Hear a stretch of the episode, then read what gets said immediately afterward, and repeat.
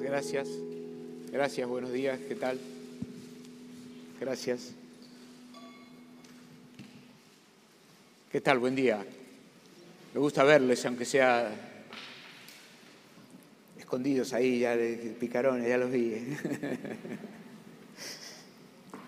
bueno, es una bellísima oportunidad cada vez que tenemos por delante el desafío de abrir la escritura y invertir tiempo meditando en la palabra. Y sin duda que la honra que representa para mí venir a hablar del Señor Jesús, la oportunidad que Dios nos deja que pronunciemos su nombre, que concentremos nuestra mente y nuestro corazón para hablar de su majestad, de su señorío, de su gobierno, de su propósito, de sus planes, de sus bendiciones. Ese es un momento único se transforma en un momento único.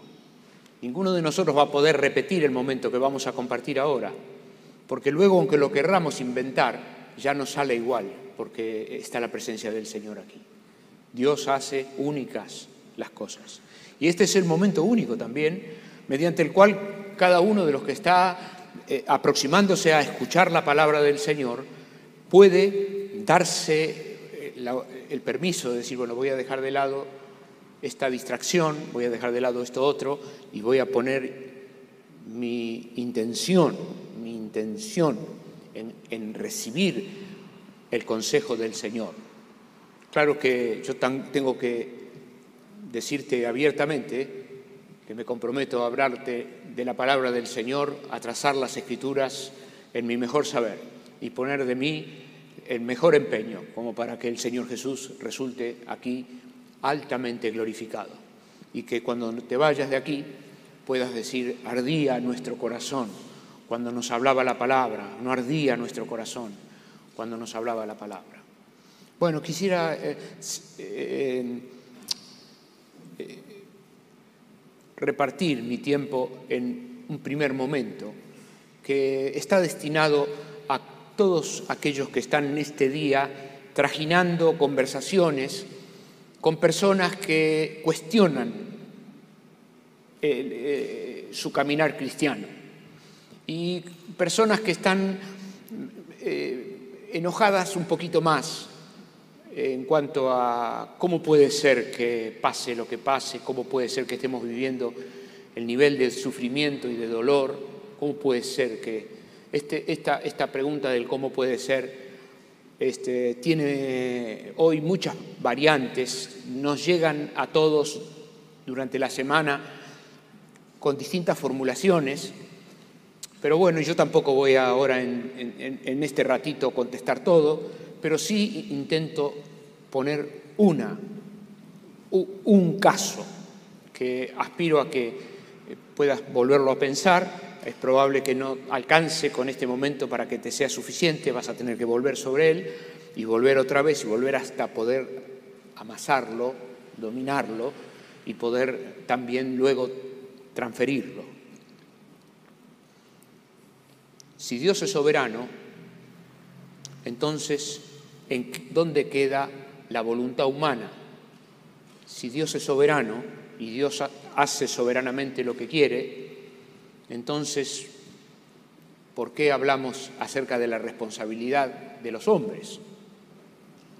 Y eh, si Dios es soberano, entonces este, yo no tengo nada que hacer y yo no tengo, pero resulta que estoy llegando a la comunidad del encuentro que me propone para este mes un tema que tiene que ver con el discipulado entonces, ¿cómo es esto? Si Dios es soberano, ¿por qué me dicen a mí que yo tengo que ser discípulo? ¿Y por qué, desde dónde, con qué argumentos se, plantea el, que yo tengo que poner de mi parte si, si Dios es soberano? Si Él decidió todo, si Él tiene todo previsto. Bueno, aquí hay como si fuera una contradicción. Si Dios es soberano, entonces, ¿por qué yo tengo que actuar? Y nuestra mente, eh, por cómo hemos sido creados, no tolera las contradicciones, rechazamos las contradicciones. Y entonces no podemos resolver una idea porque nos resulta contradictoria. Y mientras que la idea nos continúe resultando contradictoria, no podemos progresar ni, podemos eh, entenderla y, vivirla y, también conversarla, porque estamos cerrados en una contradicción. Y las contradicciones nos resultan eh, complejas. En la Biblia hay muchas situaciones que nos parecen contradictorias. Y todo caminante al cielo o persona que se acerca a escuchar la palabra de Dios, afloran, le afloran planteos que tiene adentro que le resultan contradictorios con la palabra de Dios. Y bueno, el apóstol Pablo decía que uno de nuestros trabajos es este, llevar todo pensamiento cautivo a la persona del Señor Jesús, o sea, ayudarle a la persona a resolver sus contradicciones para poder adherir voluntariamente a, la palabra del Señor, a la presencia de un Dios soberano, que también, por su parte, espera de nosotros una, una militancia. Bueno, yo acá tengo una ayuda que voy a utilizar esta mañana para eh, eh, eh, explicar esto que quiero decir, esta cuestión de las contradicciones. Si nosotros tuviésemos una un algo que resulta inamovible, si nosotros tuviésemos algo que es inamovible, un algo que no hay cómo moverlo, y por su parte tuviésemos una fuerza que es una fuerza irresistible, si nosotros estuviésemos frente a algo que es inamovible y también a la vez se nos presentase una fuerza que es irresistible,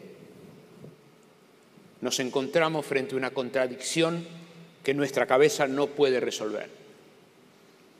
Nuestra, mente humana no sabe cómo resolver, en la dimensión humana no podemos resolver que esto que es inamovible esté a la vez en el mismo cuadro con esto otro que es irresistible. Porque si esto es irresistible, entonces movería esto, porque esto es irresistible. Pero resulta que esto es inamovible. Y si esto permanece inamovible, entonces esa fuerza no sería irresistible. De modo que esto es una contradicción y nuestra cabeza no puede resolver contradicciones. Nosotros no tenemos ningún problema de pensar en que exista algo que sea inamovible. No, eso no, no, estamos cómodos ahí. Decimos si esto es inamovible. Está bien. Y tampoco tenemos ningún problema en decir que existe una fuerza que es irresistible. Porque decimos, bueno, sí, acá hay una fuerza, esto es irresistible. Estamos bien. Y entonces nuestra mente está cómoda, estamos en paz, podemos funcionar bien porque no hay contradicción. El problema es cuando buscamos integrar las partes, porque efectivamente una fuerza inamovible, algo inamovible, no puede estar a la vez con algo irresistible, porque o una prevalece o la otra prevalece, y cuando una prevalece anula la otra, y si esta anula esta, entonces, muy bien, esto mismo pasa con el asunto de la soberanía de Dios. Es lo mismo. A nuestra mente le hace ruido que Dios es soberano y le hace ruido que por su parte exista el libre albedrío. Nuestra mente le hace ruido y usted tiene que tenemos que comprender que todos los lectores de la Biblia nos encontramos frente a este tipo de dilemas, pero si nos encontramos nosotros que somos los lectores de la palabra, ¿Cuánto más derecho le tenemos que dar a una persona que nunca leyó la Biblia y que se encuentre con un dilema de estos y esté trabada diciendo, ¿cómo puede ser que Dios es soberano, pero que por su parte yo tengo que actuar? Yo tengo, a mí se me llama militar una causa cristiana de un Dios que es, que, que es soberano, pero si Él es soberano ya resolvió todo. Y si Él resolvió todo, entonces yo no tengo nada que hacer. Y si yo tengo algo para hacer, entonces Él no es soberano. Bueno, esto es un asunto que te recomiendo masticar y eh, meditar en tu devoción a Dios como para ablandarlo, como para poder ayudar a quienes tenés cerca, que seguro, seguro en alguna conversación te vas a encontrar con esta traba. Muy bien, ¿dónde está el problema? Y yo voy a abrir esto un poquito de aquí. ¿Dónde está el problema? Bueno, el problema está en, esta es la razón, este, este, este dilema que entre la soberanía de Dios y, el, y la voluntad humana, esta es la razón por la cual Nietzsche dijo, Dios ha muerto. Porque Nietzsche se encontró con este dilema.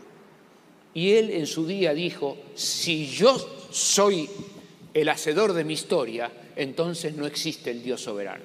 Y lo que Nietzsche hizo fue decir simplemente, Dios ha muerto.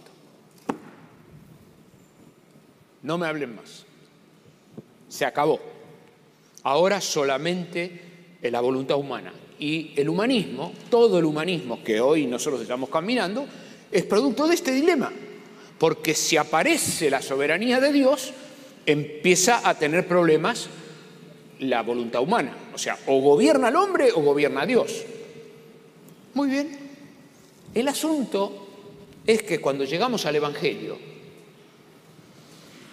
el Señor Jesús nos dijo que cuando conozcásemos, cuando conociéramos la verdad, la verdad nos iba a hacer verdaderamente libres. De modo que, bueno, esto me gusta, me gusta decirte que hace cinco minutos que empecé.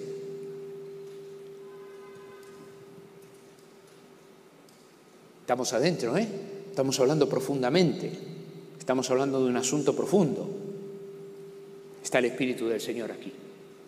Dios está queriendo instruirnos, enseñarnos, en un asunto que no es un juego, sino que por el contrario es una de las cuestiones que tienen que ver con la vida, con la piedad, que tienen que ver con nuestras, cómo resolvemos nuestros asuntos y también tienen que ver cómo eh, ejercemos nuestro testimonio cristiano en la sociedad de hoy. Muy bien. Así como hay un dilema irreconciliable entre una, un algo inamovible y una fuerza irresistible. Y hay un dilema irreconciliable entre la soberanía de Dios y la voluntad humana. Necesitamos eh, volver a que el Señor Jesús nos garantizó que cuando conociéramos la verdad, la verdad, cuando, cuando sean abiertos nuestros ojos y entendamos la verdad, la verdad nos iba a dar libertad, verdaderamente libres, verdaderamente libres. Este, esto, estas enseñanzas del Señor Jesús en cuanto a la libertad, eh, las aplicamos en varias, en varias áreas de la vida y en varias situaciones de la vida, pero para esto tengo que, voy a usar de aquí una, ayudita. Cuando estamos hablando de la voluntad humana, no todos hablamos de lo mismo cuando estamos hablando de la voluntad humana. Del mismo modo que no todos hablamos de lo mismo cuando hablamos de la soberanía de Dios. Necesitamos afinar nuestras, nuestro entendimiento de qué es la soberanía de Dios y afinamos el entendimiento sobre la soberanía de Dios cuando entendemos quién es Dios. Por eso nos es tan importante entender quién es Dios y conocer la persona de Dios.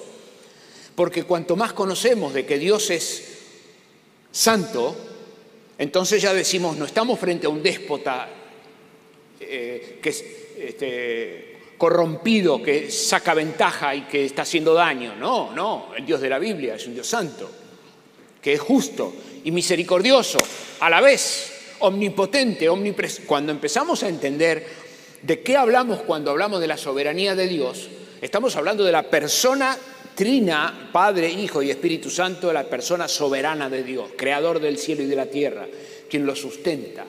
Bueno, necesitamos meditar esto y necesitamos que nuestra fe crezca, porque la fe viene por el oír la palabra y nuestra fe va a crecer en la medida que nos acerquemos a las escrituras a entender lo que la palabra dice, a propósito de quién es este Dios soberano. Es mi rey, es mi Dios, claro, pero no es cualquier rey, cualquier Dios, no, es único, irrepetible, Él es santo. Y el canto de la eternidad que nos espera es un canto a la santidad de Dios. Le hemos de cantar eternamente al Santo, Santo, Santo, Jehová Dios Todopoderoso, que es, que fue y quién será. Del mismo modo, no todos hablamos de lo mismo cuando hablamos acerca de la voluntad humana. La voluntad humana,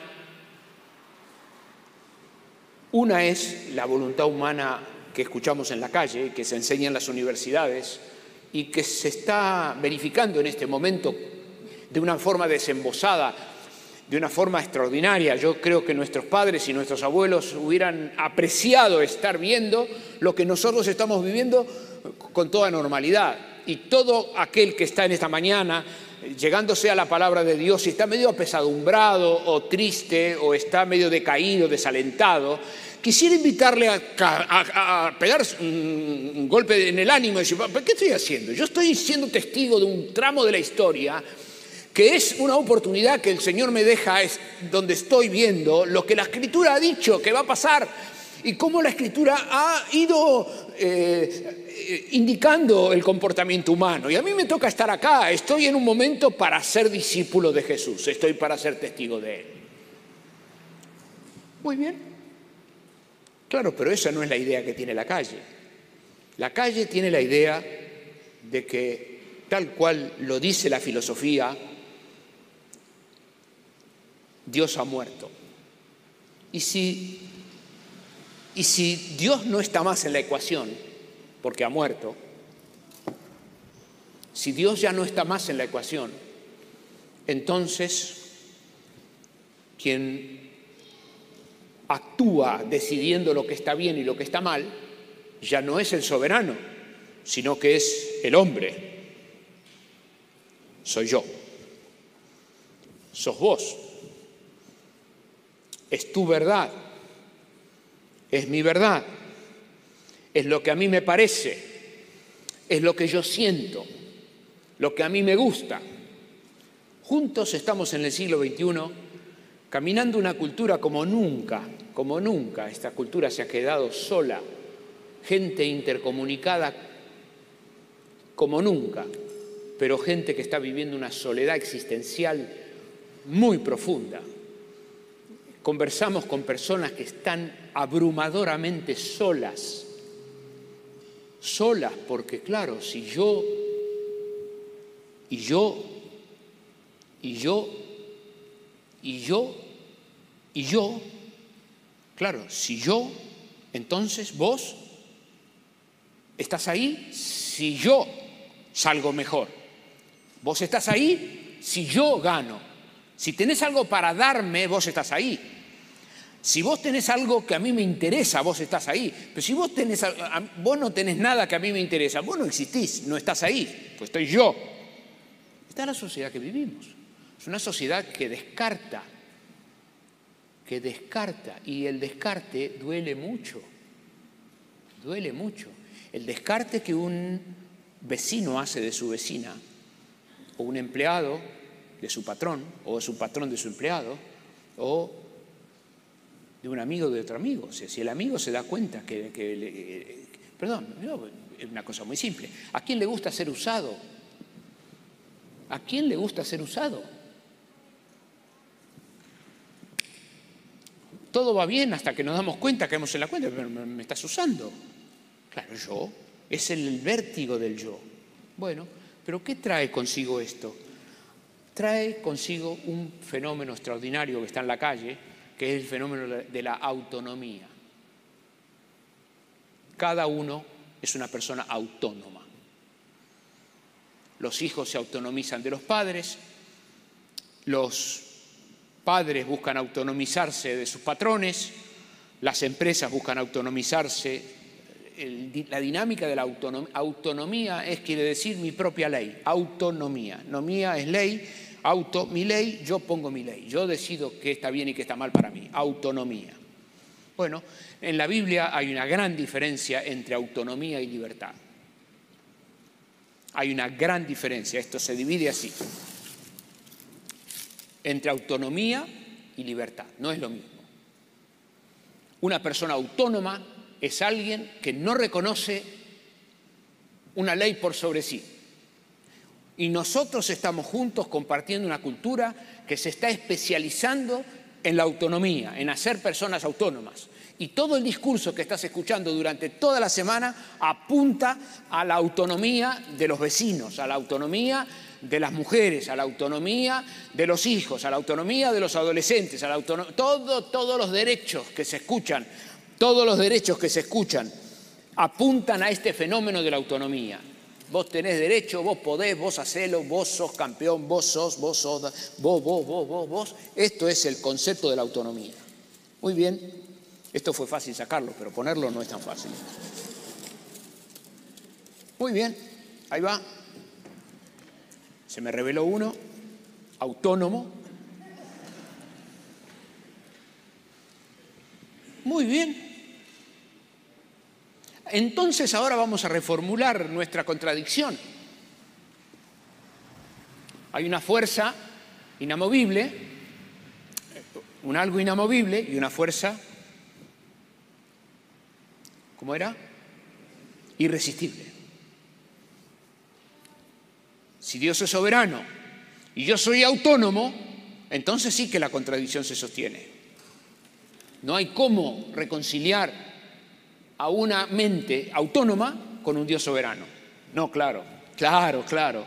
Ahí sí es irreconciliable. Por eso durante la semana estás conversando con personas que son radicalmente anti Dios. ¿Por qué? Porque tienen una, una mirada autónoma de su vida. Ellos son autónomos, se mantienen autónomos.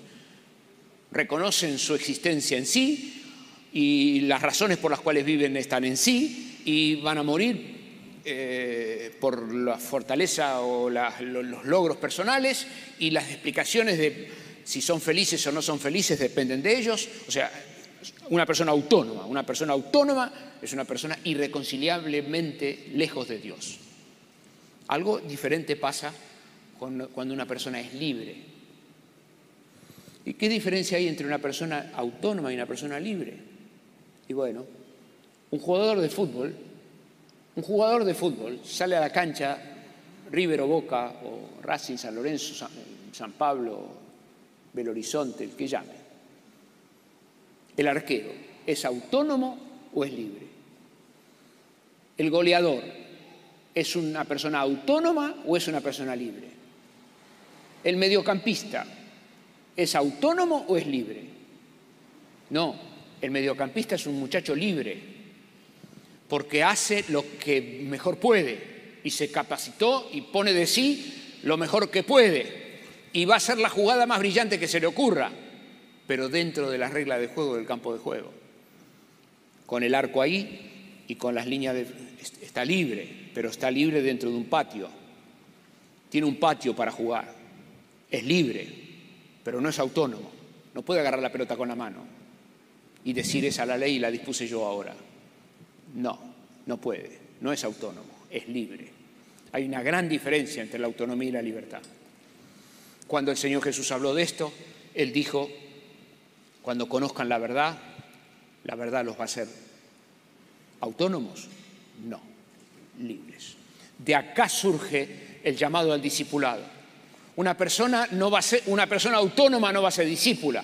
Que usted le hable a una persona de discipulado y no aclaró primero si es una persona autónoma o conoce y entiende que está viviendo bajo las reglas del juego del universo, pero eh, por favor, nosotros juntos estamos viviendo de relato en relato, como nunca en estos últimos años entendemos bien qué quiere decir el relato. Un relato. Un relato es una ficción, un relato es algo tomado por verdad que no es cierto. Un relato es algo que se afirma como si fuera verdad y en realidad no tiene pruebas. Bueno, pero este, este mundo, este, o sea, la sociedad argentina está viviendo como que ahora apareció el relato. pero eso no es verdad. El mundo vive de relato en relato desde, desde, desde el tiempo del Génesis, porque la, la sociedad vive todavía hoy convencida de que Dios no creó las cosas y vive, generaciones enteras vivieron así. Conocerán la verdad, la verdad los va a hacer libres. La, verdad es que detrás de todo lo que vemos hay un Dios creador. La verdad que detrás de toda la ley moral hay un legislador que dio la ley moral. La verdad es que detrás de toda nuestra vida, nuestra sonrisa, nuestras respiraciones y aún de aquel que va por la vida diciendo yo soy autónomo y hago con mi vida lo que quiero, igual esa persona está viva porque detrás de ella hay un soberano al cual la persona niega. La persona lo niega, pero eso que lo niegue no quiere decir que Dios está ahí. Si Dios no estuviera, no habría universo en, en un instante. Se apagaría como se apaga un globo, como se apaga un globo lleno de aire. Se acabaría la vida, porque la vida depende del Señor. Muy bien. Quise hacer una introducción, se me escapó un poco el, reloj. Quería invitarte a que leamos juntos Hechos de los Apóstoles, el capítulo 2. Estoy en otros momentos, eh, dejamos este tema. Y Hechos, el capítulo 2, nos ubica en el día en que llegó el Espíritu Santo a Pentecostés. Y en Pentecostés Dios completó una obra bellísima, extraordinaria, que se sigue verificando el día de hoy. Es el propósito que Dios tuvo de, entre la cantidad de personas que el soberano Dios creó, hay entre la multitud de personas que Dios creó quienes se vuelven a escuchar su voz, quienes prestan oído a escuchar su voz y empiezan a entender que Dios de tal manera ama, amó y amará, de tal manera Dios amó, ama, de tal manera ama que no abandonó a la raza, aunque la raza humana se autodefina como autónoma, aún al autónomo. Hay muchos ex autónomos que hoy son discípulos del Señor Jesús. Muchos ex autónomos, muchos que han mandado el telegrama de renuncia a su autonomía al cielo a decirle, Señor, yo gobernarme solo, no más, nunca más, nunca más. Yo he entendido que me amás y he entendido que vos sos mi Padre Celestial y he entendido que tenés buenas intenciones para mi vida. Lo entendí en la lectura de las Escrituras y las Escrituras cuentan que Dios probó que nos ama. No solamente lo dijo verbalmente y de una forma poética, no se trata de un salmo que habla acerca del amor de Dios. Hay salmos que hablan del amor de Dios. Y bendito seas por ellos, qué bien nos hace leerlos. Pero Dios fue mucho más allá que eso. Dios fue al campo, al, campo, de, la acción y entró al, adoquín, entró al problema concreto, se humanó en la persona de la Virgen María. El Señor Jesús se transformó en un humano, entró a la, a la contingencia humana, a tener hambre, a cansarse, a, a, ser tentado en todo según nuestra semejanza, sin pecado. Dios nos ama de tal manera que se metió en los pantalones de un nene de 8 años, de 7, de 9, de 10, de 11, siendo Dios, pudiera haber hecho las cosas automáticamente.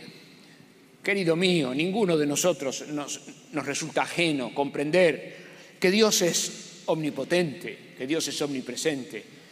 En su gran misericordia eligió nacer luego de un embarazo de nueve meses. Es la gracia de Dios y necesitamos meditar esto y detener nuestra cabeza para que nos pongamos a entender que el Señor Jesús estuvo en la casa de José y María viviendo una vida normal, de un niño normal, jugando a los juegos normales, estando en la vida con sus hermanos, en la vida en la casa normal. Pero ¿para qué? ¿Qué necesidad tiene? ¿Para qué lo hizo? Lo hizo para ser tentado en todo según nuestra semejanza sin pecado. Lo hizo para que cuando vos y yo ahora nos arrodillamos a orar en casa, en el día peor, podamos orar a alguien que nos, comprende, un sumo sacerdote que nos entiende, podamos entender que Dios ha, sufrido en Jesucristo el máximo dolor, el extremo del dolor, y ha recorrido los límites últimos de la soledad, de la incomprensión. Dios lo hizo porque nos amaba. Hoy en el lugar del mundo que estemos, quien esté eh, eh, escuchando la palabra de Dios en el contexto que sea, no hay contexto más aberrante en este momento, ni no hubo en la historia que esté más allá de lo que el Señor Jesús enfrentó en su día. Él fue rechazado, humillado, él fue despreciado, desechado entre los hombres, un varón de dolores, así habla Isaías, experimentado en quebrantos. ¿Experimentado en qué? Experimentado en quebrantos. El Rey del universo, el Señor de señores, Él nos amó como para entregarse a sí mismo. Y la palabra nos llega a, los extremos de darnos detalles en la mirada de los evangelistas. Mateo, Marcos, Lucas, Juan nos dan relatos, fotos, momentos, crónicas de cómo el Señor Jesús fue torturado vilmente, de una manera a mansalva por el imperio romano. Pero no solamente por el imperio, sino por las personas a las cuales el Señor mismo había bendecido. Crucifícale, crucifícale, no queremos que este reine sobre nosotros. El mismo que la semana pasada les había dado de comer, el mismo que había multiplicado panes y peces, corazones autónomos que dijeron, este ya no me sirve más, descartalo. Como cordero fue llevado al matadero y como oveja delante de los trasquiladores enmudeció. Eso es lo que nos dice las escrituras. Y nuestro corazón puede alimentarse de fe y podemos juntos eh, leer las escrituras y decirle, Señor, vos me amaste de tal manera, de tal manera me has amado como para mostrar hasta dónde sos capaz de bajar. Bajar, que bajar no que yo me caí, yo soy una persona mala, que me porté mal, yo me he portado mal, yo, yo soy una persona que he caído muy bajo. ¿Bajo a dónde? No hay ningún lugar más bajo al cual el Señor Jesús no haya bajado por amor. Jesús ha bajado hasta lo más profundo que puede caer la condición humana. Fue a buscar y a salvar lo que se había perdido. Que sea enaltecido el nombre de Jesús. Que sea engrandecido Jesucristo que nuestro corazón le rinde gloria y alabanza y a la, mera memoria de la obra que el Señor ha consumado en nuestro favor, podamos volver a recordar que no somos autónomos, somos llamados a ser verdaderamente libres. Al tercer día Jesús resucitó. Resucitó contradiciendo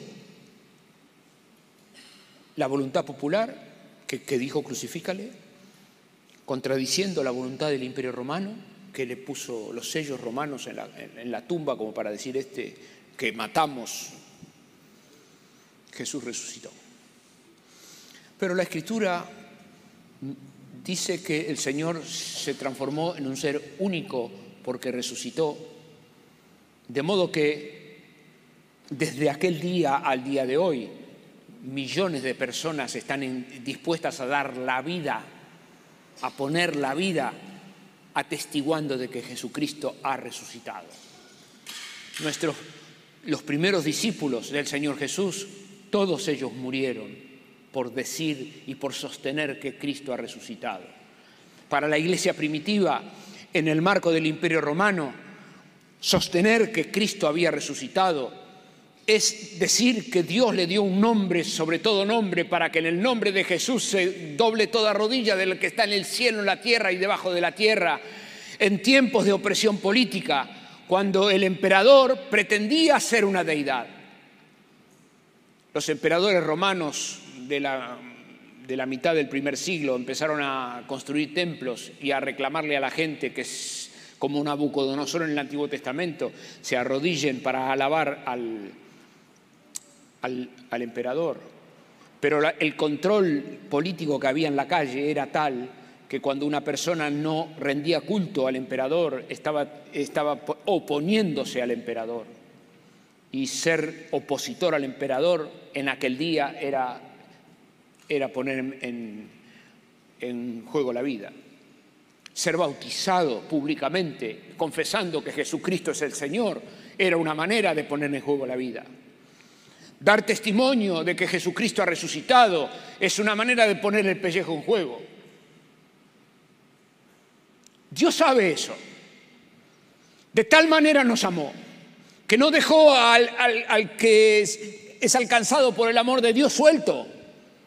No lo dejó suelto, no lo dejó solo, no. Ya lo había predicho Joel. Joel había dicho que en los postreros días Dios iba a derramar su espíritu.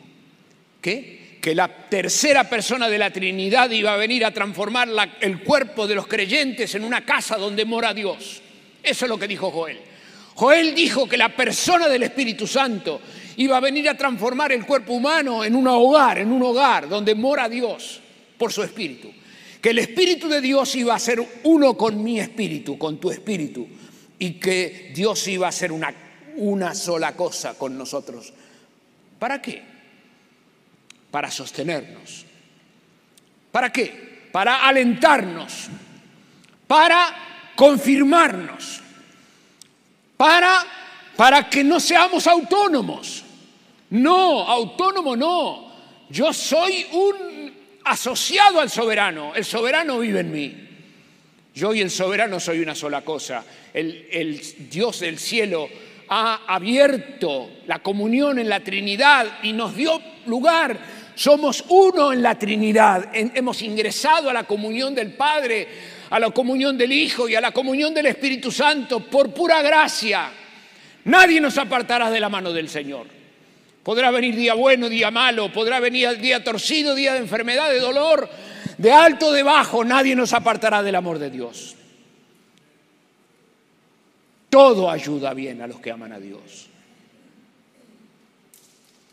Mi hermano, estamos hablando del soberano eterno Dios interviniendo en la historia.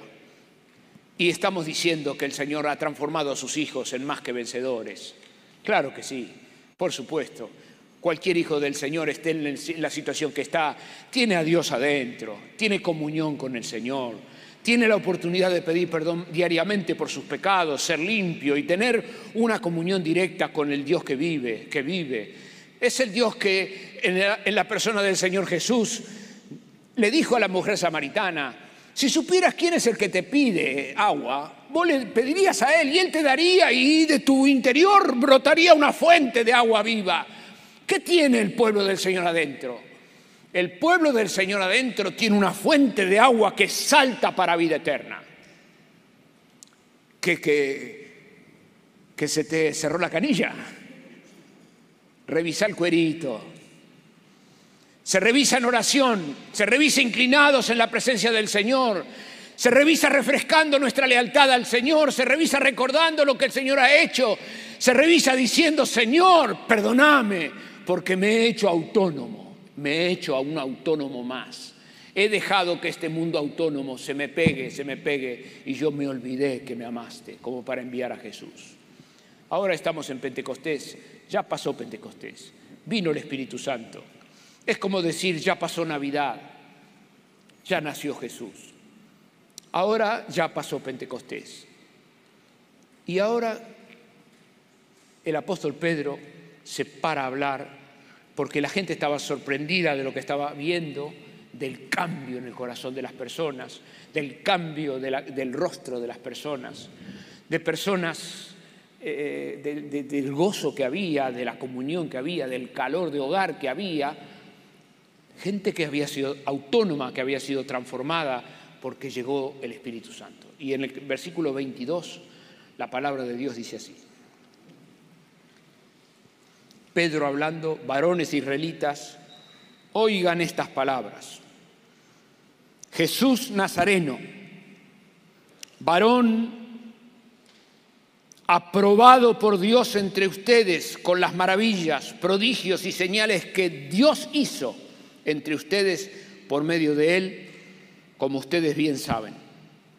A este, a Jesús, entregado por el determinado consejo y anticipado conocimiento de Dios, el soberano,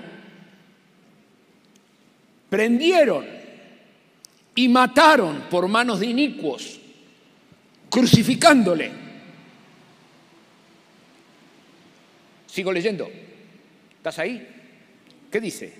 Al cual Dios levantó. ¿Qué más dice? Sueltos los dolores de la muerte. por cuanto era imposible que fuese retenido por ella. 29. Varones hermanos, no se puede decir libremente del patriarca David que murió y fue sepultado. Y su sepulcro está entre nosotros hasta el día de hoy. O sea, eh, eh, Pedro hace un, paralelo con el rey David. Y dice, David murió, fue sepultado y el sepulcro está ahí.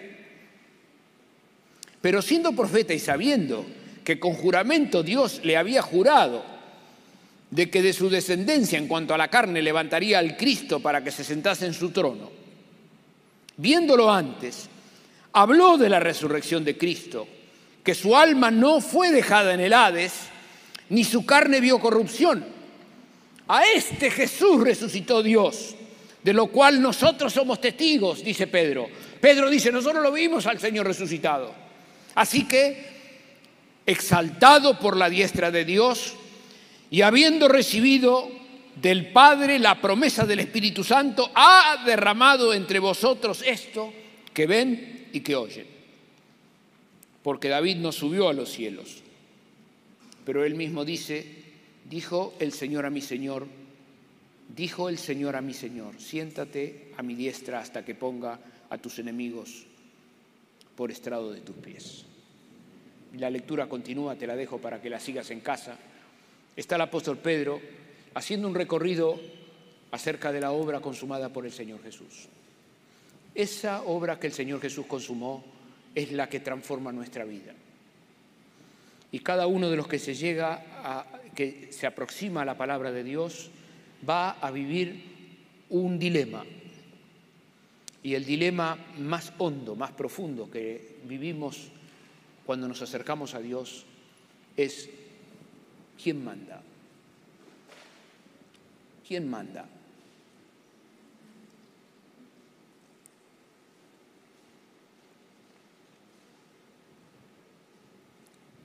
Y la revelación de la Escritura te ayuda y me ayuda a comprender que mejor que mande Dios, que este Dios que me amó así es digno de mandar. Él es digno de gobernar. Este Dios que me amó así, Él es digno de ejercer poder, dominio, grandeza. Él es digno de ser alabado, de ser reconocido porque con su sangre nos ha comprado de las, del pozo más profundo del pecado y nos ha hecho libres nos ha hecho libres para Él, para que le alabemos, para que proclamemos las virtudes de aquel que nos llamó de las tinieblas a su luz admirable, para que estemos en este mundo dando testimonio de que no vale la pena vivir la vida autónomos, que vivir la vida autónomo es una manera de estar condenado, estamos condenados a la, a la perdición eterna por haber rechazado la luz vino al mundo, los hombres amaron más las tinieblas que la luz. Esa es la condenación. La condenación es decirle que no al amor de Dios. La condenación es darle la espalda al amor de Dios. La condenación es no arrodillarnos, es no, es no rendirnos delante de la soberanía del que todo lo puede, de quien todo lo sabe, de quien todo lo tiene en su control. Él es digno de mi alabanza, y yo te hablo de mí, pero te quiero decir cariñosamente, Dios es digno de tu alabanza, de que tus labios rompan el silencio y digan, Señor, nadie me amó como vos me amabas.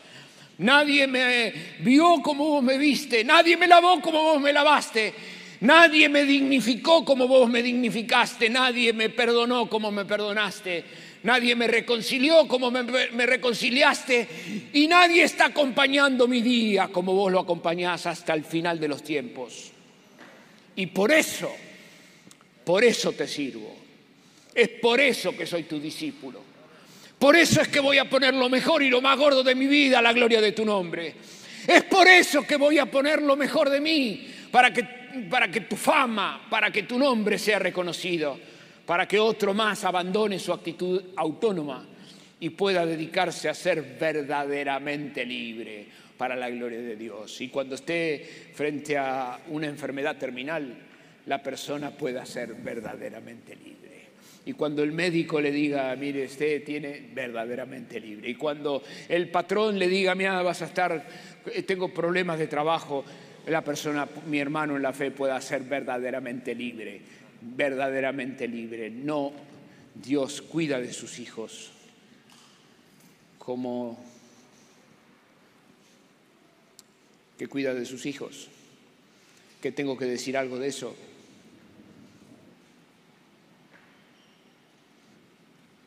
A cada uno de los que tiene dudas de que Dios cuida de sus hijos. Solo le pido en el nombre de Jesús que se meta dentro de la vida de una comunidad cristiana como la que compartimos y mire un poquito para el costado. Y después, calladito, vaya a casa y arrodíllese, pida perdón, llore, llore el mejor llanto, llore el llanto más bello que el humano puede, puede puede llorar, que es el llanto de quien quiebra su autonomía y dice, Señor, ya no yo, ahora vive Cristo en mí. Y lo que ahora vivo en la carne, lo vivo en la fe del Hijo de Dios, el cual me amó y se entregó a sí mismo por mí. Que la gracia del Señor esté esta mañana sobre tu vida, puedas fortalecer tu fe, que puedas reconciliarte otra vez con la verdad y puedas ser verdaderamente libre.